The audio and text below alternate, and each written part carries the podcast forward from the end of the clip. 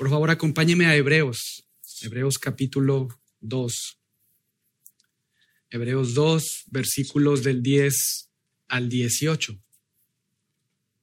Hebreos 2, versos del 10 al 18.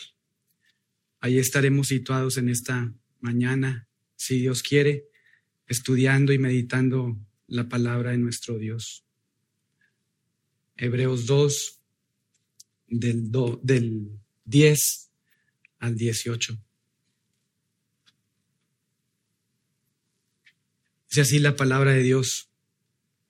Porque convenía aquel por cuya causa son todas las cosas, y por quien todas las cosas subsisten, que habiendo de llevar muchos hijos a la gloria, perfeccionase por aflicciones al autor de la salvación de ellos. Porque el que santifica y los que son santificados, de uno son todos, por lo cual no se avergüenza de llamarlos hermanos, diciendo, anunciaré a mis hermanos tu nombre, en medio de la congregación te alabaré. Y otra vez, yo confiaré en él. Y de nuevo, he aquí yo y los hijos que Dios me dio.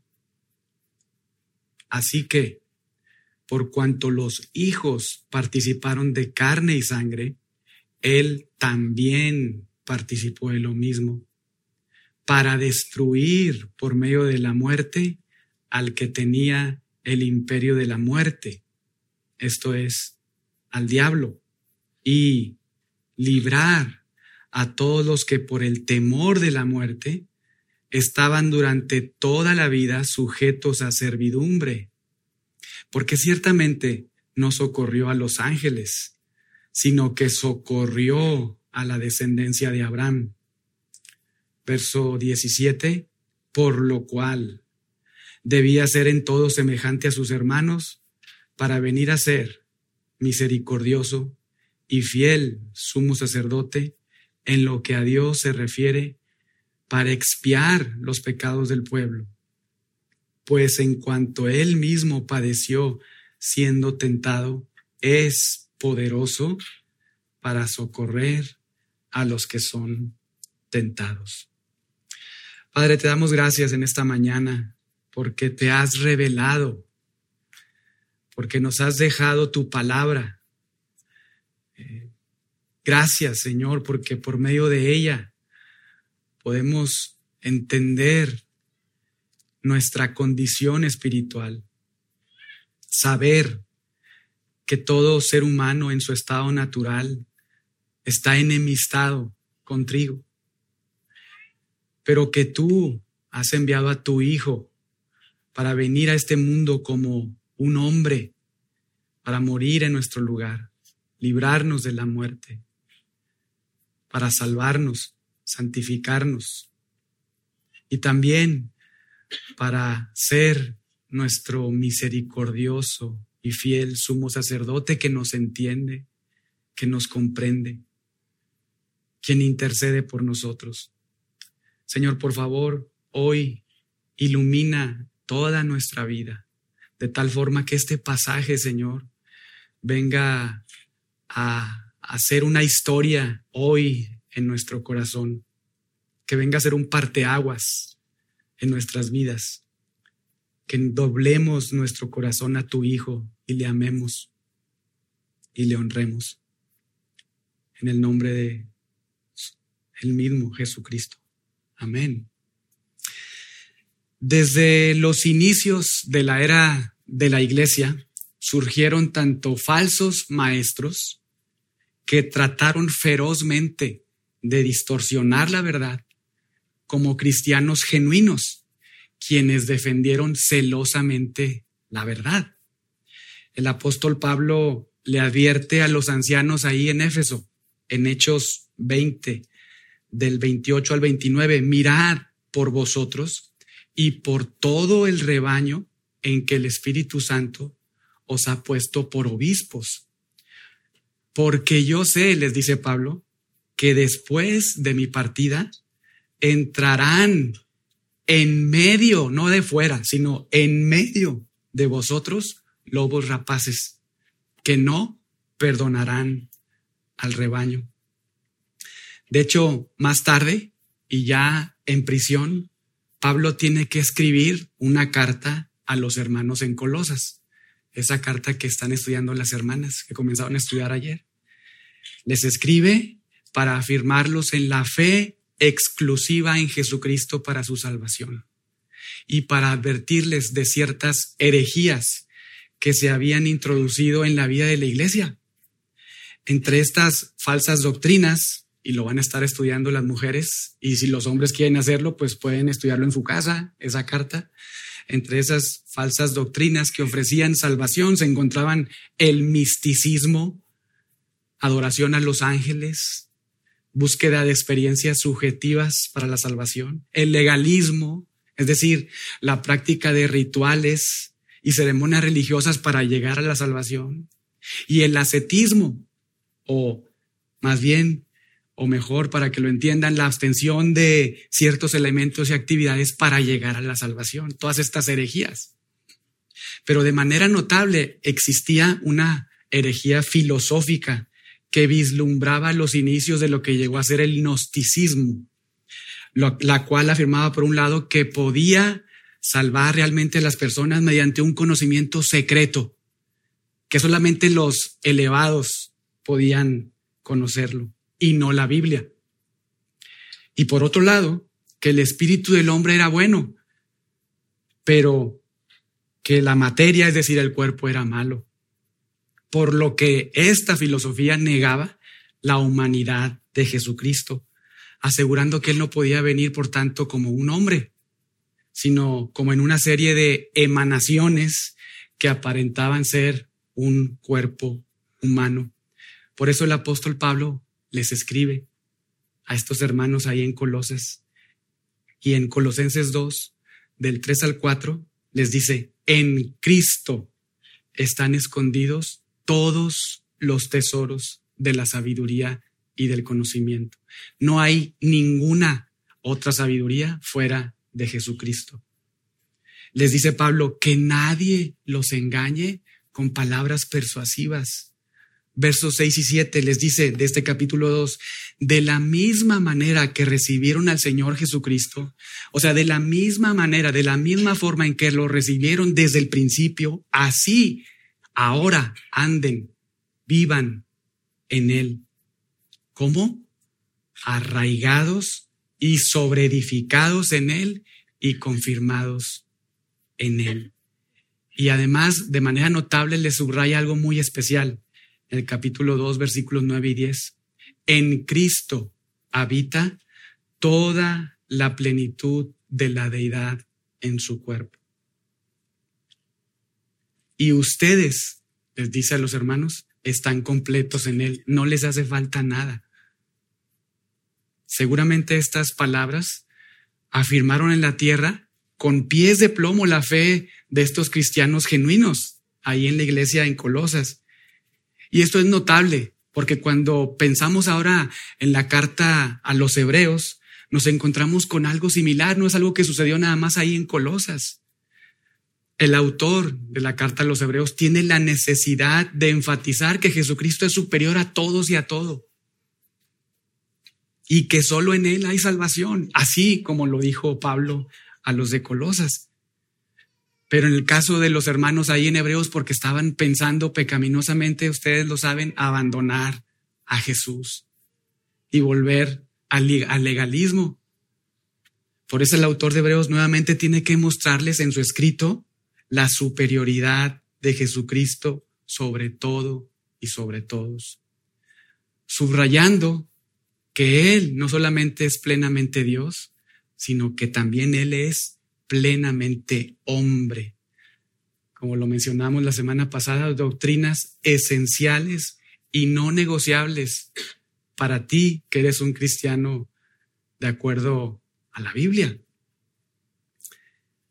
Hermanos, si la carta a los hebreos resultó en el primer siglo trascendental para ellos, también lo es para nosotros ahora en el siglo XXI, porque las herejías que le acabo de mencionar ahí en el primer siglo que atacaban descaradamente a la persona de Jesucristo no terminaron ahí, surgieron nuevas. A lo largo del tiempo y muchas veces surgieron nuevas, pero también muchas veces eran lo mismo. Por ejemplo, en el siglo I, el evionismo y en el siglo IV, el arrianismo, doctrinas que negaban la deidad de Jesucristo o el docetismo en el siglo III y el apolinarismo en el siglo IV, herejías que negaban la humanidad de Cristo. El modalismo en el siglo III negaba la Trinidad. Y el nestorianismo en el siglo V negaba que Cristo fuera una sola persona con dos naturalezas. Y hermanos, incluso esto no ha terminado sigue vigente hoy en nuestros días, pero con otro nombre. Tenemos, por ejemplo, a los testigos de Jehová que siguen las huellas del evionismo, del arrianismo y del modalismo, porque niegan la deidad de Jesucristo y la Trinidad. Si tú no crees en la Trinidad, te pareces a ellos. ¿Qué decir de los mormones? quienes siguen las pisadas del docetismo y del apolinarismo, porque niegan la completa humanidad de Jesucristo. Y podemos seguir y citar más ejemplos, pero no es el punto. Eso es tema de, de una clase que podemos considerarla para un miércoles o una escuela dominical. Pero el punto que quiero resaltar es que la carta a los hebreos es vital para nosotros hoy. Es palabra de Dios que no, que no pasa permanece para siempre, que nos alimenta, que nos consuela, que nos conforta, pero también nos hace estar firmes en la verdad, en el Dios en el que creemos. Y esta mañana, una vez que la Biblia nos ha dicho en Hebreos 2 del 5 al 9, la parte que estudiamos la semana anterior, que Jesucristo es superior a los ángeles en su humanidad, Hoy, en esta otra porción, Hebreos 2, del 10 al 18, examinaremos dos razones, dos razones por las que fue necesario que Jesús viniera a este mundo como hombre. Dos razones o dos motivos por las que fue necesario que Jesús viniera a este mundo como hombre, que ruego a Dios te afirmen en la fe en Él o te salven por la fe en Él. Número uno, para librarnos de la muerte, para librarnos de la muerte. Y número dos, para reconciliarnos con Dios, para reconciliarnos con Dios. Pero veamos la primera razón, para librarnos de la muerte, versos del 10 al 15. El autor, en la parte anterior que estuvimos estudiando, nos termina diciendo ahí en el versículo 9 que era necesario que Jesús, note ahí, padeciera la muerte para que por la gracia de Dios muriera por todos. Era necesaria la muerte de Jesucristo para morir en lugar de pecadores como tú y como yo. El justo por los injustos. Y ahora, en el verso 10, la Biblia nos enseña la causa o el por qué Jesús tenía que sufrir. Observe ahí su Biblia, versículo 10. Porque convenía al principio, porque convenía, o en otras palabras, porque fue apropiado, porque fue adecuado, fue consistente con el carácter de Dios que el Hijo sufriera, que el Hijo muriera. Verso 10 nuevamente, observe, porque convenía aquel por cuya causa son todas las cosas y por quien todas las cosas subsisten, es decir, porque convenía a Dios que el Padre, a Dios el Padre que fuera así, convenía a Dios que el, el Dios el Padre que fuera así, al originador de todo, al que por medio del Hijo creó todo y sostiene todo, a Él le convenía que sucediera así. Verso 10, que habiendo de llevar muchos hijos a la gloria, perfeccionase por aflicciones al autor de la salvación de ellos. Y es maravilloso pensar que ese Dios, el Padre, que todos lo sabemos, es quien creó todo y es quien diseñó todo de manera perfecta para así de esa forma incluso hacer visibles sus atributos de eterno poder y deidad a todo el mundo, es el mismo Dios el Padre que habiendo de llevar muchos hijos a la gloria, como lo leímos ahí en la parte del verso 10, también diseñó de manera perfecta y apropiada hacerlo mediante las aflicciones de su Hijo, mediante la muerte de su Hijo, al calificarlo como el perfecto Salvador de pecadores y desplegar así ahora, en esta ocasión, al diseñar que por medio de las aflicciones de su Hijo debía llevar a muchos a gloria, desplegar de esta manera sus atributos de justicia y de misericordia. De justicia porque lo castigó en nuestro lugar. Y de misericordia porque por medio de lo que Él hizo, extendió hacia nosotros el perdón de nuestros pecados. Impresionante realidad. Y qué lindo es saber que el Padre, hermanos, que no necesita de nada ni de nadie, no necesita que usted esté aquí, que le cante, que le ofrende, que le sirva, no necesita de su amor. Qué lindo es saber que este Dios, el Padre, que no le necesita, planeó esto, por decirlo de alguna manera, desde la eternidad pasada para salvarlo. Y hacerlo al calificar a su hijo mediante aflicciones. ¿Nos necesitaba Dios? No. Juan 17 nos enseña que el Padre y el Hijo siempre por la eternidad han disfrutado de una perfecta unidad, de un perfecto amor, de una perfecta relación. ¿Lo merecíamos? Menos. Estábamos muertos espiritualmente. Efesios 2.1. Negábamos a Dios como todo ser humano. Salmo 14. No lo buscábamos. Romanos 3. Teníamos un corazón duro hacia Él. Ezequiel 36, 26. Y una mente reprobada. Romanos 1, 28. Estábamos en tragedia total. Pero Dios, en su gracia y misericordia, eligió soberanamente a algunos, no a todos, para salvarlos y para llevarlos a la gloria, para derramar su amor indestructible sobre ellos, enviar a su Hijo y calificarlo mediante aflicciones para llevar a muchos a su gloria, para derramar su amor sobre pecadores como nosotros y hacerlo de una manera sorprendente.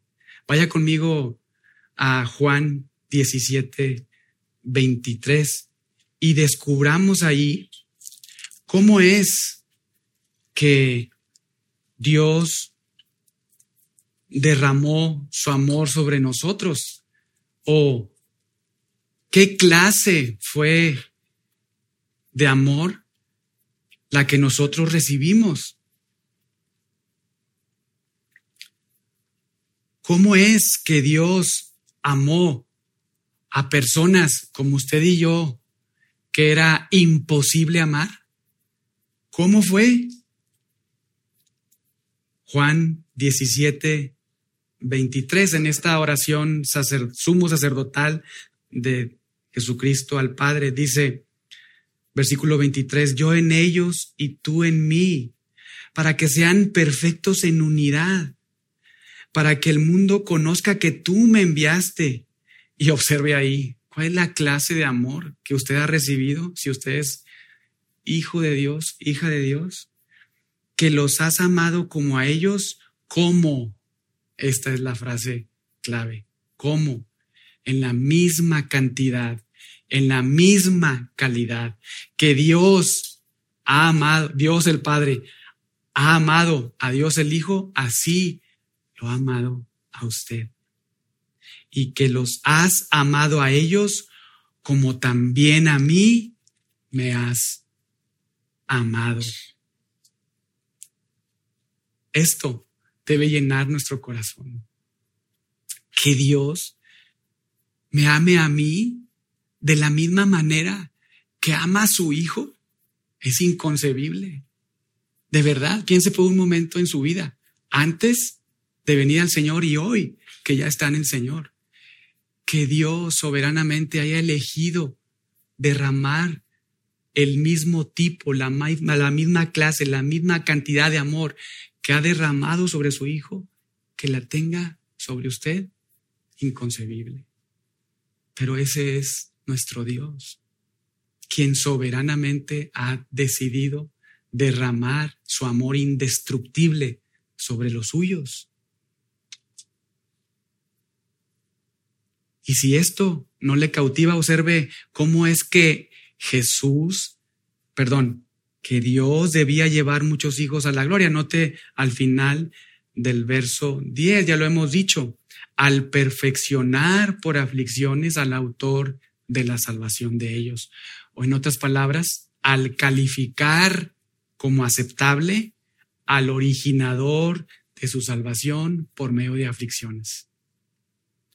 Jesús no solo debía venir a este mundo como hombre y vivir perfectamente a nuestro favor, sino que además debía sufrir y morir.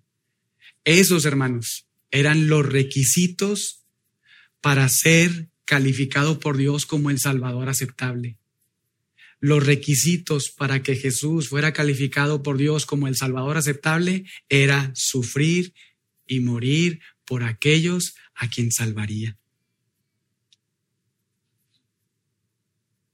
Como el sacrificio y como el sumo sacerdote adecuado a favor de nosotros. Para entonces y solo entonces Dios el Padre llevar muchos hijos a la gloria. Y todo esto recuerde porque convenía, porque era adecuado según el plan soberano de Dios, de acuerdo a su carácter santo, al carácter santo de Dios. Ahora vea el verso 11, porque el que santifica y los que son santificados, de uno son todos.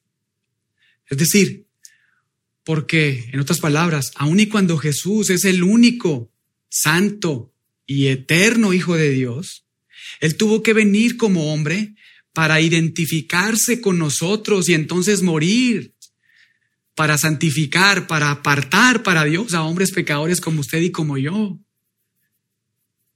Que ahora también, debido a eso, son hijos de Dios, pero por adopción. Romanos 8:15.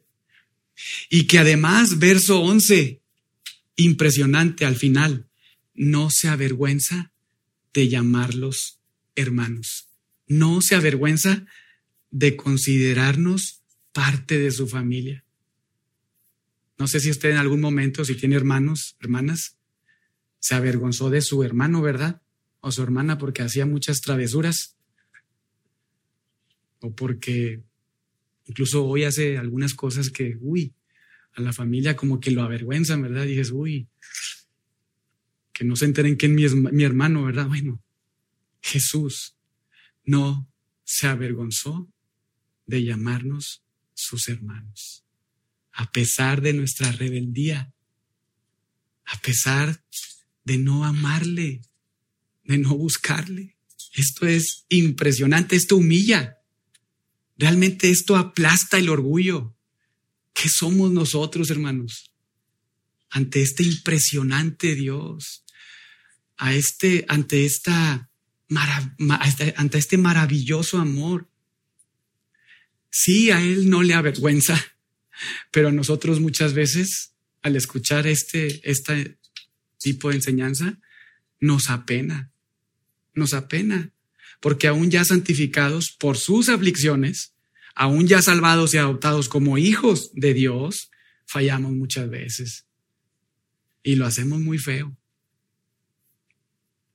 Pero Jesús, quien es el único Hijo de Dios, en filiación directa y eterna con el Padre, no siente vergüenza de llamarte su hermana, de llamarte su hermano.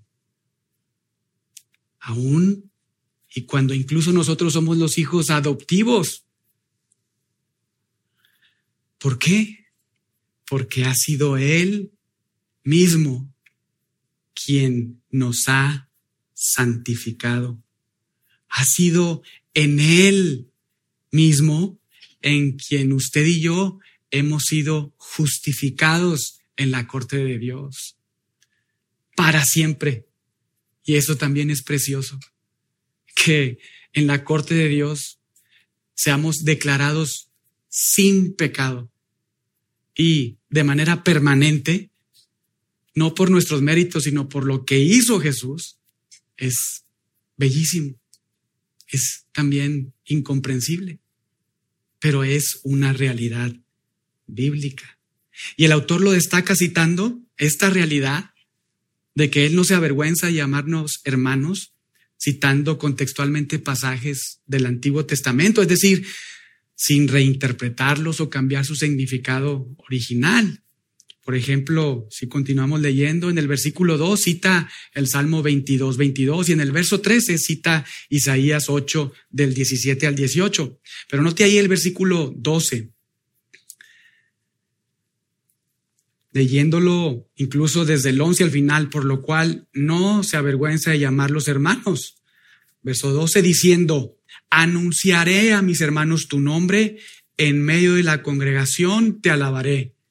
Verso 13, y otra vez, yo confiaré en él, y de nuevo, he aquí yo y los hijos que Dios me dio. Y hermanos, cuando el autor de Hebreos hace esto, no es que tomó la concordancia y aventó unos versículos ahí al azar, no, lo hace nuevamente de manera contextual, sabiendo y conociendo el contexto de esos pasajes que está citando. ¿Por qué cita esos pasajes? Porque esos pasajes en el Antiguo Testamento están conectados, pues, con el Mesías. Es un salmo mesiánico, por un lado, el Salmo 22, y en Isaías 8 el contexto, si usted observa el capítulo 7 y el capítulo 9, encierran o engloban a la persona de Jesucristo. Tienen un contexto mesiánico y aluden a un momento de la vida de Jesús en la tierra en que sufriría aflicciones y en que socorrería a su pueblo y anunciaría el nombre de Dios a sus hermanos para hacerlos parte de su familia. Un uso magistral del Antiguo Testamento en el Nuevo Testamento. Esto nos ayuda a pensar cómo es que debemos de nosotros usar la Biblia. Pero continuemos leyendo versículo 14. Así que, por cuanto los hijos participaron de carne y sangre, Él también participó de lo mismo. Y esta porción, hermanos, desarma, pulveriza por completo la herejía que niega la completa humanidad de Jesucristo. Vamos a leerlo nuevamente. Así que, por cuanto los hijos participaron de carne y sangre, Él también participó de lo mismo. Porque no solo los hijos es decir, los que son santificados son los que comparten la misma naturaleza, la, la misma naturaleza humana entre ellos, sino también el que los santifica. Es decir, Jesús comparte la misma naturaleza humana. Él mismo, el texto en griego es enfático, también es de carne y sangre. Muchas veces pensamos en Jesucristo y enfatizamos así su deidad, ¿verdad? Y, y como que incluso su humanidad la tenemos así como que, pues sí, o sea, fue humano, pero fue Dios. No, así como cuando vino a la tierra fue plenamente Dios, también fue plenamente humana, humano. Calvino despedaza el argumento de Nestorio, el propulsor de esta herejía que le mencionaba, el nestorianismo que negaba a Jesucristo como una persona con dos naturalezas. Calvino dice lo siguiente, y cito, este pasaje no favorece a Nestorio, quien se imaginaba un Cristo doble, como si el Hijo de Dios no fuese un verdadero hombre, sino que únicamente moraba en la carne de hombre, en apariencia. Mas nosotros vemos que el significado era muy diferente, pues su objeto era enseñarnos que en el Hijo de Dios encontramos a un hermano que participa en común de nuestra naturaleza. Bien dicho, lo acabamos de leer, ¿no es cierto? Cuando versículo 12 y 13 nos llama sus hermanos, parte de su familia, y lo vuelve a enfatizar en el 14 cuando dice que Jesús participó de carne y sangre. Jesús, hermanos, para ser calificado por su Padre como el autor de nuestra salvación, como nuestro Salvador, tuvo que venir al mundo en carne y sangre, como hombre, para así ser aprobado por aflicciones como el perfecto Salvador. Tenía que ser así. Pero además con un propósito, el cual forma parte de la primer razón de nuestro bosquejo, que nos indica por qué fue necesario que Jesús viniera a este mundo como hombre. Y aquí viene, vea su Biblia, versículo 14, para destruir en la parte en medio de este versículo, para destruir por medio de la muerte al que tenía el imperio de la muerte, esto es, al diablo. Wow, más despacio. ¿Cómo es eso? ¿Qué significa que destruyó al diablo? Si aún Satanás está vivo y anda como león rugiente buscando a quien devorar. Primera de Pedro 5.8. ¿Cómo es eso? Para destruir por medio de la muerte al que tenía el imperio de la muerte. Y además, ¿qué significa que el diablo tiene el imperio de la muerte? ¿Acaso no es Jehová, Yahweh, quien da la vida y da la muerte? Primero de Samuel 2.6. Muy bien. Primero, la palabra destruir no significa matar, sino dejar impotente, destronado. Y segundo, recuerden que Satanás desde la entrada del pecado es el usurpador, el príncipe y gobernador de los sistemas de este mundo, aunque jamás el soberano. El soberano sigue siendo Dios. Entonces, Dios el Hijo se humanó. Fue necesario que viniera a este mundo como hombre y morir para dejar impotente a Satanás para destronarlo. Dios el Hijo, como el agente creador y sustentador de todo, en su humanidad y por medio del Espíritu Santo que moraba en él, fue a la cruz y murió. El Espíritu Santo le capacitó, le dio la fuerza y el poder para sufrir las aflicciones que debía sufrir y que el Padre destinó para llevar así muchos hijos a gloria. Jesús utilizó la misma arma con que Satanás se jactaba en su gobierno, la muerte, para derrocarlo por medio de su muerte, para destronarlo para siempre de su imperio.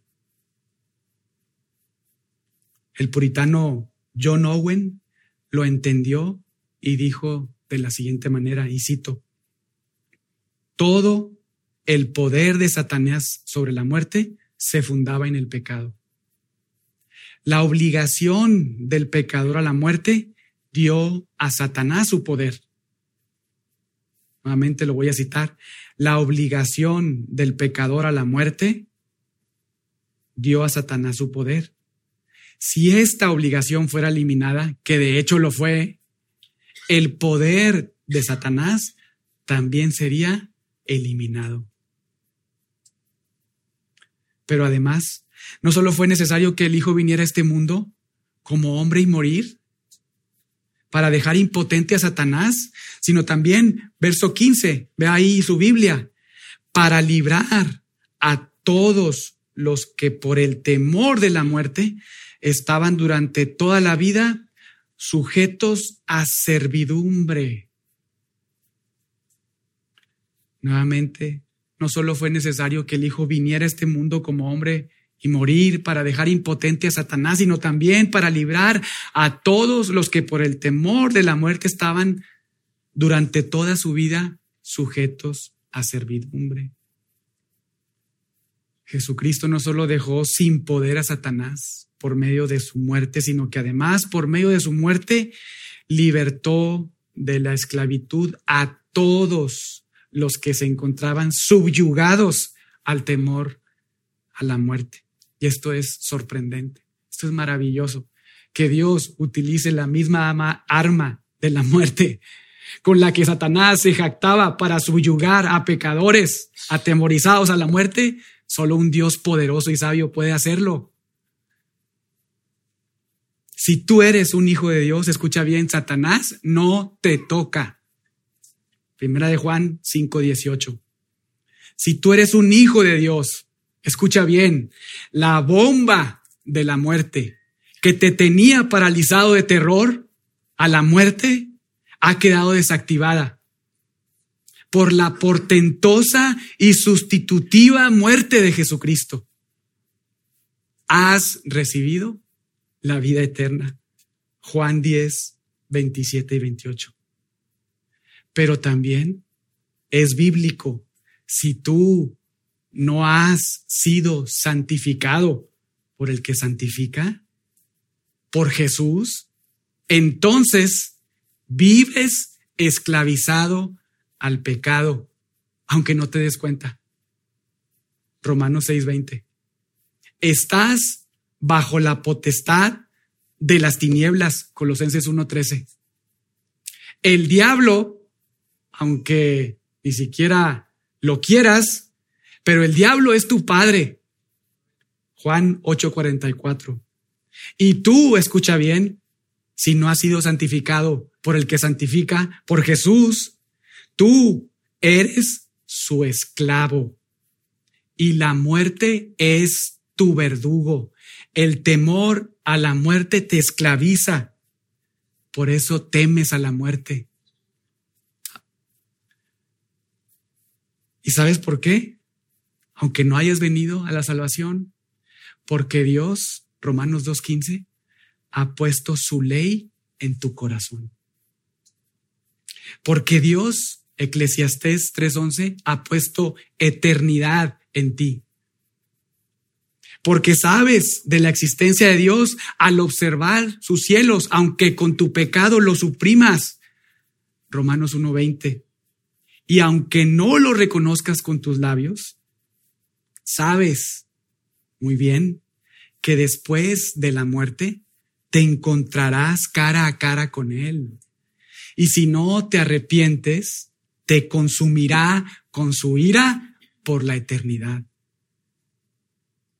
Pero hoy, Dios, el Espíritu, está aquí para encender las luces de tu corazón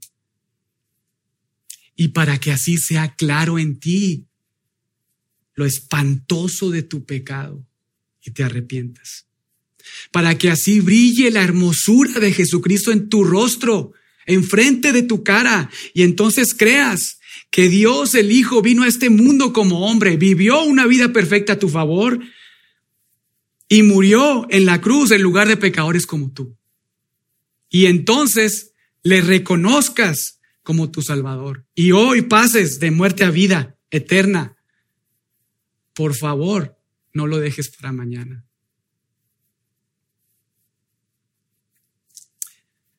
Un autor de apellido Ryle te impulsa a hacerlo con estas palabras, y cito, mañana, dice J.C. Ryle, es el día del diablo, pero hoy es el día de Dios. A Satanás, nuevamente, dice Ryle, no le importan lo espirituales que sean tus intenciones o los santos que sean tus propósitos y están destinados para hacerse mañana. Hoy confiesa al Hijo. Hoy cree en el Hijo. Hoy abandona tu pecado y serás salvo.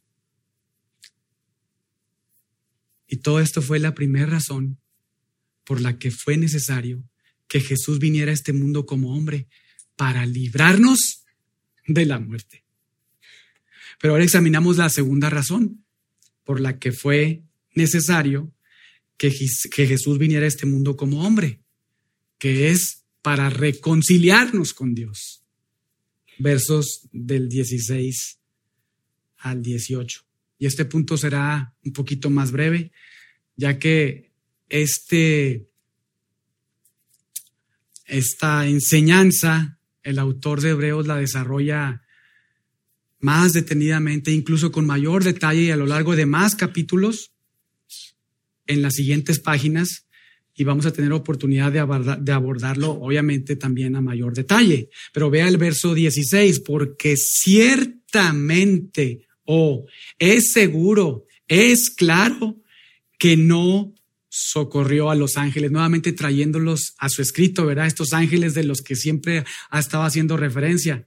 ¿Se acuerdan? Jesucristo es superior a los ángeles. ¿Por qué? Porque Él es Dios. Jesucristo es superior a los ángeles. ¿Por qué? Porque Él es plenamente humano, ¿verdad? Entonces acá, verso 16, porque ciertamente, o es seguro, es claro que no socorrió a los ángeles, sino que socorrió a quién? A la descendencia de Abraham. Jesús no vino como un ángel, ¿o sí? No, ¿verdad? No vino como un ángel para redimir y salvar a los ángeles, seres espirituales que no fueron creados para gobernar la tierra, ¿lo recuerda? Por eso Jesús es superior en su humanidad, porque Él gobernará perfectamente la tierra. Estos seres angelicales no son considerados dentro del plan divino de redención. De hecho, algunos después de su caída están encerrados en prisiones eternas esperando el gran día del juicio final. Judas 1.6. No, Jesús no vino como un ángel. No, Jesús no ayudó a los ángeles, sino socorrió a seres humanos como usted y como yo. A personas de carne y sangre. Y en atención al pacto abrámico, Génesis 12 y 15, vino de la descendencia de Abraham y socorrió a la descendencia de Abraham. Pero no solo a judíos, sino a griegos también. Es decir, a todos sin excepción. Obvio, no todo al mundo, no somos universalistas, sino a personas que como Abraham creerían. Y por medio de la fe objetiva en el Antiguo Testamento, en el Mesías y ahora después de la cruz en Jesucristo, serían salvos. Aquellos que según nuestro contexto, versículo 10, observe, son los que el Padre traería a gloria. O versículo 11, aquellos a quienes Jesús santificaría. O también verso 11, a quien el Hijo les llamaría sus hermanos. Leamos nuevamente verso 16, porque ciertamente no socorrió a los ángeles, sino que socorrió a la descendencia de Abraham. Verso 17, por lo cual, o por esto, debía ser en todo semejante a sus hermanos, como si no hubiera quedado claro, ¿no es cierto? Está enfatizando. ¿Qué, está enfatizando, hermanos?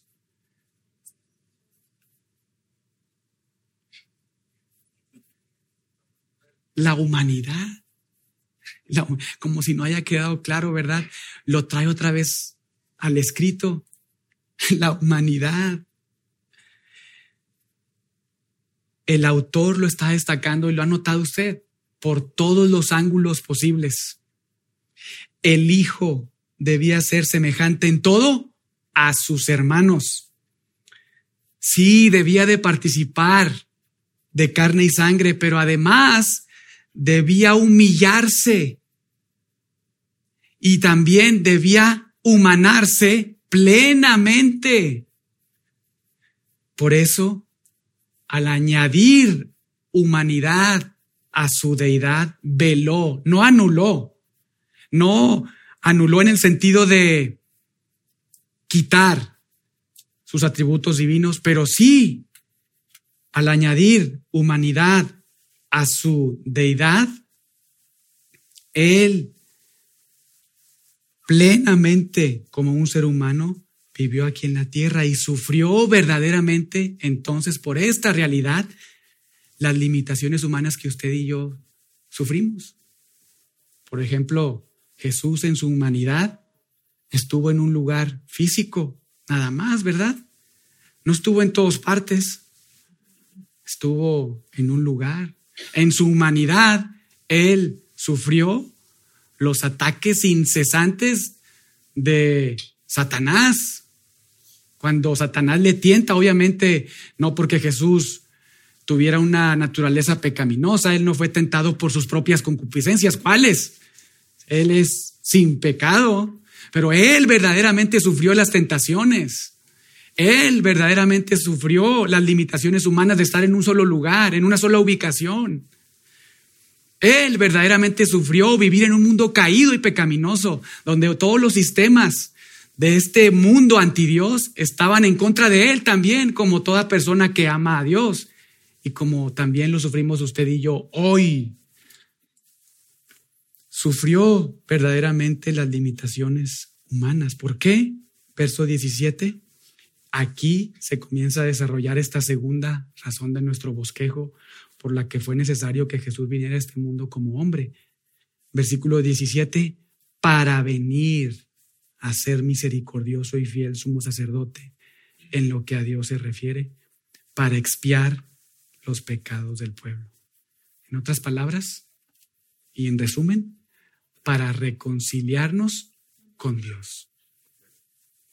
Fue necesario que Dios el Hijo viniera a este mundo y fuera plenamente hombre y que como sus hermanos estuviera limitado en su naturaleza humana como todo ser humano, no solo para librarnos de la muerte, con su muerte, sino también para llegar a ser no solo cualquier otro sumo sacerdote, sino uno especial, uno que fuera, note ahí, misericordioso y fiel. Misericordioso y fiel. Jesús, como nuestro sumo sacerdote, nos entiende, porque Él, nuevamente, siendo enfáticos, sufrió las mismas limitaciones que usted y yo sufrimos.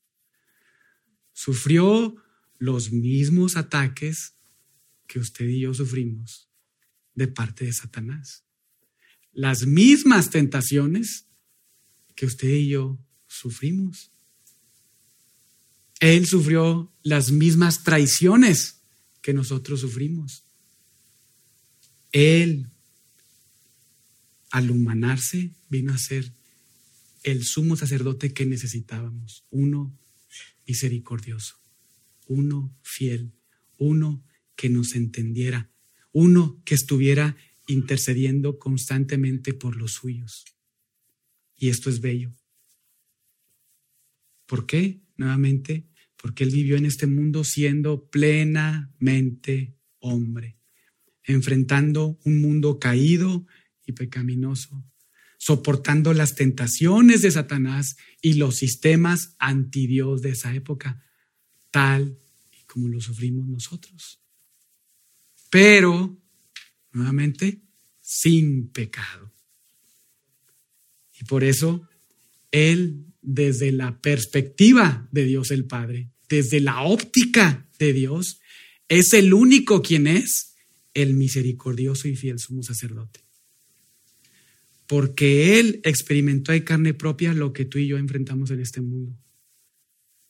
Y lo estoy repitiendo varias veces porque el autor lo repite varias veces, esta realidad, esta enseñanza.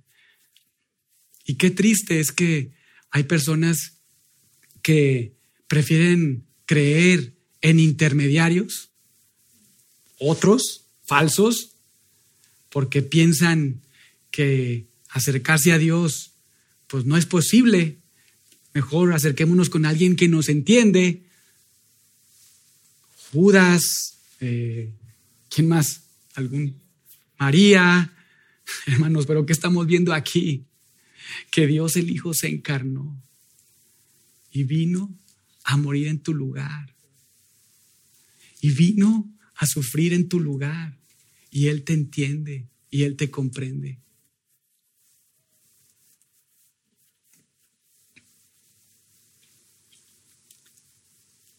Las mismas limitaciones, tentaciones y sistemas diabólicos, Él las sufrió. Pero Él por eso nos entiende y es nuestro misericordioso y fiel sumo sacerdote, que intercede perpetuamente por ti delante de Dios, que está orando por la fortaleza de tu alma, quien por su oración te preserva en la fe, quien te entiende cuando te atacan sin justa razón,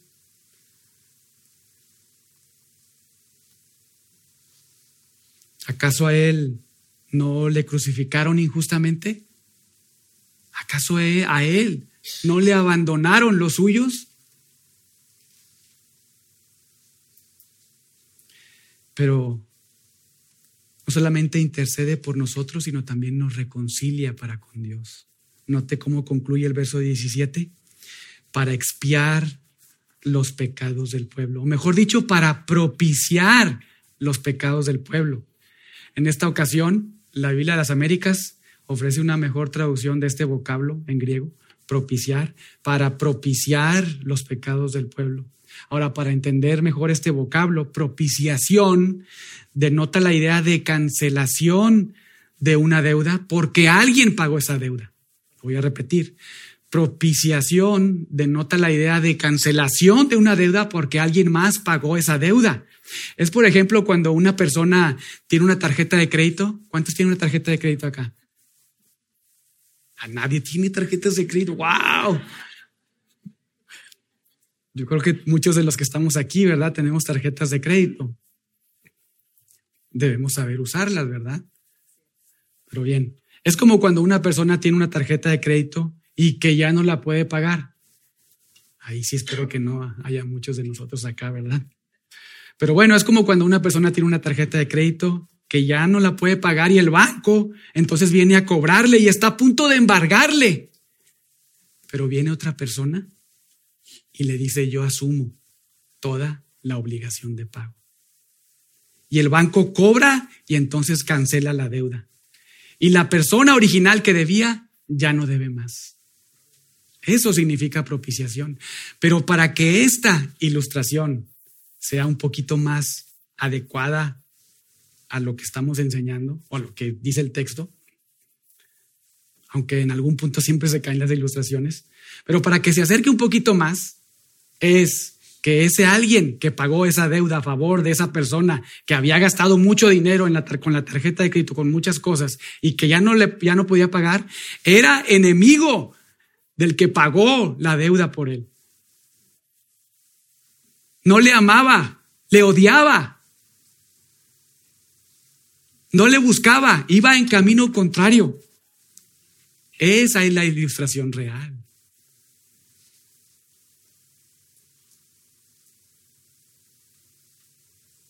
Porque el Hijo se humanó. Porque Él vino como plenamente hombre. Porque Él murió en la cruz. Porque Él sufrió las aflicciones usted, como su enemigo, puede ahora ser su amigo. Y no solamente su amigo, su familiar. Y Él no se avergüenza de llamarte hermana, hermano. No hay más deuda. Cristo como misericordioso y fiel sumo sacerdote, no solo le dice al Padre, por favor, cancela sus deudas, pásalas por alto, porque eso sería que Dios, pedirle a Dios que fuera injusto. No le dice eso, sino le dice, yo pagué por ese pecado. Yo pagué por esa falta, yo pagué por esa desobediencia, yo pagué por esos pecados de fornicación, de idolatría, de adulterio, de homosexualismo, yo pagué por esas borracheras, por esos robos, por esas estafas. Yo bebí hasta la última gota de tu ira que ellos merecen. Porque yo no solo soy el sumo sacerdote, sino también soy el Cordero perfecto, quien quita el pecado para siempre. Eso, hermanos, eso, amigos, es gracia. No lo merecemos. No seas orgulloso, no seas orgullosa no lo merecemos. Y tampoco lo des por sentado, por favor, no lo ignores. Gracias a Cristo y solo a Cristo, nuestra deuda a Dios ha sido pagada, ha sido cancelada. No hay, lo leíamos en la lectura bíblica de, la mañana, de esta mañana, no hay más condenación. No existe condenación para los que están en Cristo Jesús.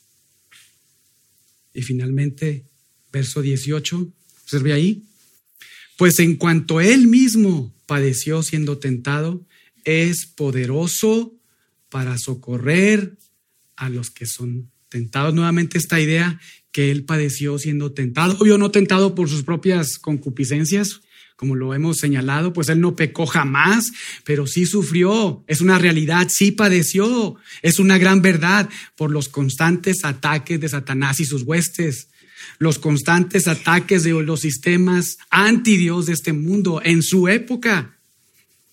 Y por ello, él no solo es un misericordioso y fiel sumo sacerdote, sino también es uno que es poderoso, uno que es poderoso para socorrerte, para ayudarte cuando eres tentado. Ve a Él. O vayas a un psicólogo. Ve a Él por medio de su palabra, que a través de su espíritu te dará la respuesta. Corregirá tus caminos. Te fortalecerá. 1 Corintios 10, 13, fiel es Dios, fiel es Dios, que no os dejará ser tentados más de lo que podáis resistir, sino que dará también, juntamente con la tentación, la salida, para que podáis soportar. Y no pierda de vista, el autor de Hebreos le escribe esta carta a su audiencia porque se estaban deslizando, ¿recuerda? La exhortación del capítulo 2, versículos del 1 al 4, se estaban deslizando, estaban abandonando a Jesucristo. Pero el autor de Hebreos le dice, no lo haga. Jesús es plenamente Dios, pero también Él es plenamente hombre. Él vino a este mundo siendo plenamente hombre y lo hizo por dos razones para librarte de la muerte eterna. Esa que te tenía subyugado, atemorizado, aterrorizado, y para reconciliarte con el Dios omnipotente. Para vencer al diablo, a la muerte y al temor a la muerte. Y para ser tu sumo sacerdote quien te comprende, quien te enciende y quien intercede por ti continuamente, perpetuamente. Pero no solo eso, sino para propiciar y beber, tragar toda la copa de la ira de Dios que tú debías tomar, que tú debías tragar. Y por eso, porque Él propició toda la ira de Dios hasta la última gota, es que tu deuda está cancelada. no solamente eres perdonado, sino eres revestido de la justicia del Hijo, Eres revestido de la justicia del Hijo. Y eres salvo eternamente. Eres salvo completamente. Eres salvo permanentemente. Jamás perderás la salvación. Todo hijo de Dios jamás perderá su salvación. No por sus méritos, sino por los méritos del Hijo.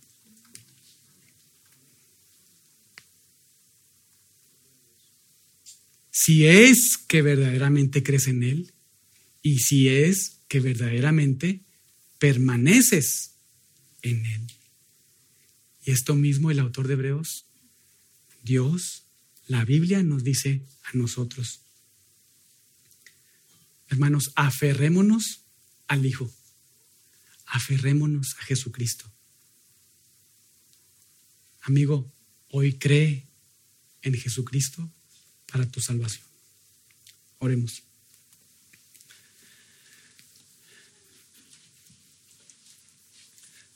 Padre, te damos gracias, Señor, por tu palabra. Gracias, Señor, qué maravillosas verdades, impresionantes realidades. Qué carácter el tuyo. Qué impresionante obra de tu Hijo. Qué plan tan maravilloso de redención. Gracias, Dios, Padre eterno, porque enviaste a tu Hijo, porque le calificaste por medio de aflicciones como el Salvador perfecto. Gracias, porque por medio de tu Hijo fue pagada la deuda que era impagable nuestra hacia ti. Gracias, gracias porque Él vino y se humanó para librarnos de la muerte, para librarnos del temor a la muerte, para librarnos de la esclavitud al pecado. Gracias, gracias Señor. Gracias porque no lo merecíamos. Y tú no necesitabas hacerlo, pero tú eres misericordioso. Gracias por ese amor que has derramado sobre nosotros. Esa clase de amor, esa cantidad de amor que es igual a la que tu Hijo disfruta. Qué precioso es saber que de esa manera nos amas. Pero también qué bello, Señor, es saber que por medio de tu Hijo, por medio de su humanidad, Él, podemos saber, intercede por nosotros, nos entiende. Qué ánimo es esto para acercarnos a ti todos los días, para derramar nuestro corazón ante ti, para rogar por tu intervención, porque tu Hijo nos entiende.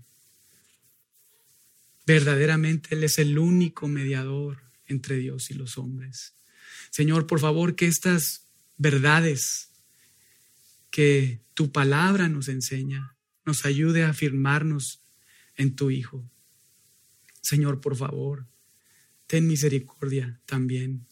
Si hay alguien entre nosotros que no se ha arrepentido, que no ha creído en tu Hijo, por favor, abre sus ojos, abre sus oídos y que en esta mañana pase de muerte a vida eterna. En el nombre de Jesucristo. Amén.